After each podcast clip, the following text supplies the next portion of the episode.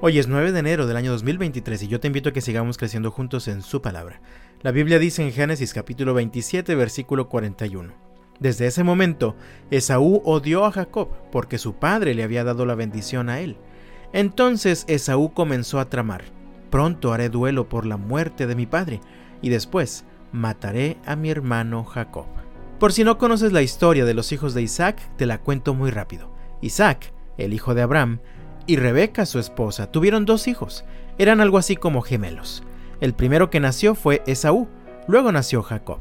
En aquel tiempo y en aquella cultura se le daba mucha importancia a la primogenitura. El primer hijo recibía una bendición especial por parte de su padre, incluso recibía una doble porción de la herencia familiar. Y como las familias se organizaban en torno a un patriarca, al morir el padre, el hijo primogénito ocupaba su lugar en la familia. Pues estos dos hermanos, me refiero a Esaú y Jacob, crecieron y muchos años después llegó el momento en el que Isaac iba a bendecir a su hijo Esaú, el hijo mayor. Entonces lo manda al campo de cacería para que le prepare de comer y así poder recibir la bendición. Rebeca, la mamá, escuchó las intenciones de Isaac y como ella tenía como favorito a Jacob, tramaron un plan para que Jacob, el hijo menor, tomara el lugar de Esaú, el hijo mayor y así Jacob le robó la bendición de primogénito que le correspondía a Esaú. Obviamente esto hizo enojar mucho a Esaú, a tal grado que llegó a odiar a su hermano y comenzó a hacer planes para matarlo en cuanto muriera su padre.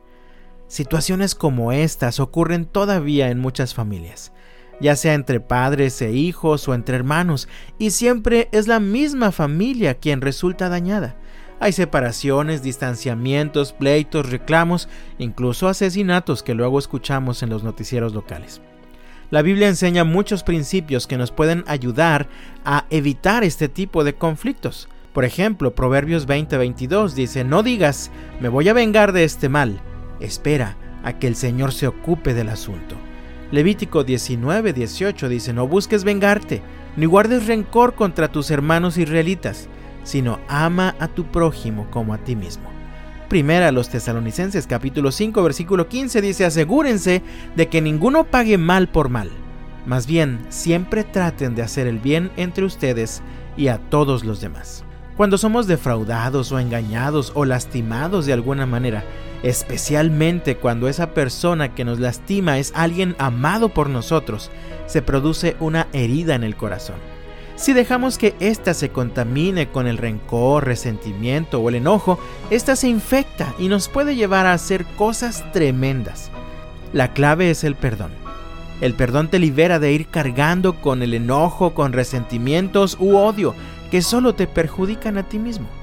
La Biblia dice en Efesios capítulo 4 versículos 31 y 32, líbrense de toda amargura, furia, enojo, palabras ásperas, calumnias y toda clase de mala conducta. Por el contrario, sean amables unos con otros, sean de buen corazón y perdónense unos a otros, tal como Dios los ha perdonado a ustedes por medio de Cristo. ¿Vives en este momento resentido con alguien? ¿Has estado guardando rencor hacia una persona amada? ¿Has estado esperando la oportunidad perfecta para vengarte de esa persona? Yo te invito, amado mío, en el nombre del Señor Atiende el consejo de la Escritura.